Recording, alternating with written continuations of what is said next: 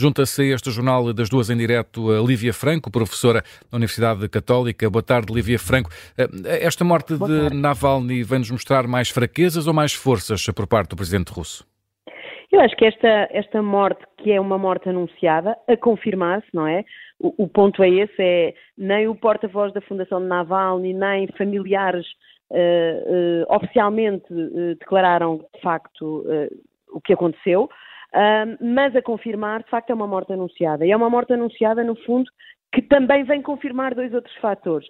O primeiro é que este é um homem de coragem, que é um, um homem que amava muito o seu país e que queria para ele a democracia e a liberdade.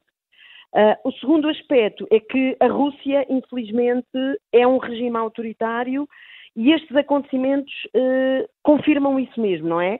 Uh, em 2012, os primeiros sinais de que o processo de democratização da Rússia, da Rússia que tinha sido, enfim, tão esperado e tão ambicionado com o final da Guerra Fria, um, os primeiros sinais de que isso não estava a acontecer uh, deram-se precisamente quando Navalny foi para a rua em protestos associados ao processo eleitoral que voltaria, no fundo, a levar à presidência do país Putin. Portanto, também não deixa de ser irónico, nós estamos a viver exatamente um, um momento semelhante a esse.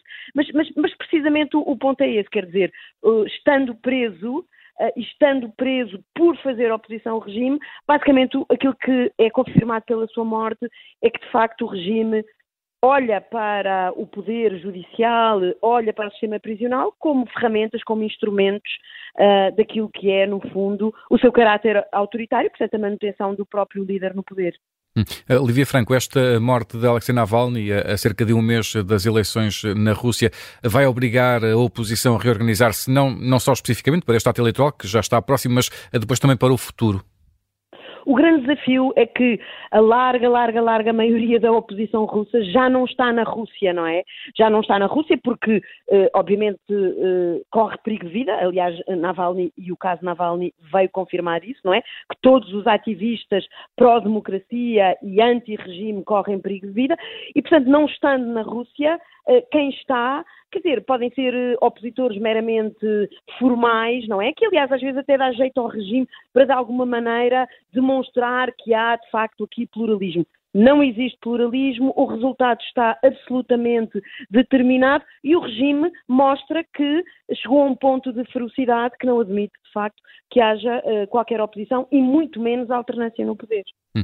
Eh, alguma vez, uh, acredita que alguma vez vamos ter certezas absolutas sobre as causas da morte de Navalny, mesmo que, que haja, por exemplo, um, uma investigação internacional ao que aconteceu?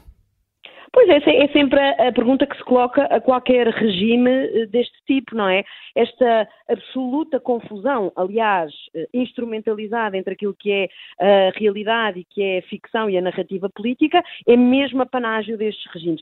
Portanto, eh, não sei, enfim, imagino que a própria Fundação, os familiares mais próximos, eh, procurarão de facto que os factos concretos sejam, sejam apurados, mas, mas também faz parte, no fundo, desta lógica de contra-informação do regime, não é? De alguma maneira introduzir sempre aqui alguma confusão em relação àquilo que acontece e, e, e portanto, daí também esta preocupação em, em procurar que sejam as fontes independentes de facto a confirmar a morte de, de Navalny. E seria importante que, que houvesse essa, eh, essa investigação internacional ou independente eh, ao que aconteceu?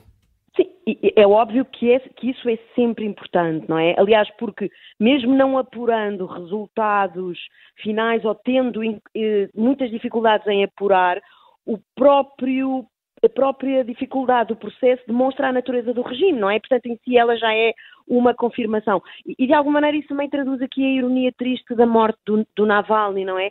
É que a morte de Navalny uh, acaba por servir também para confirmar, como se isso ainda fosse necessário, não é? Depois de 2014 e dos acontecimentos de 2022, mas acaba por vir confirmar, de facto, o que é o regime, não é? E o que é este regime e o que é este, este homem que está no poder desde 1999 na Rússia.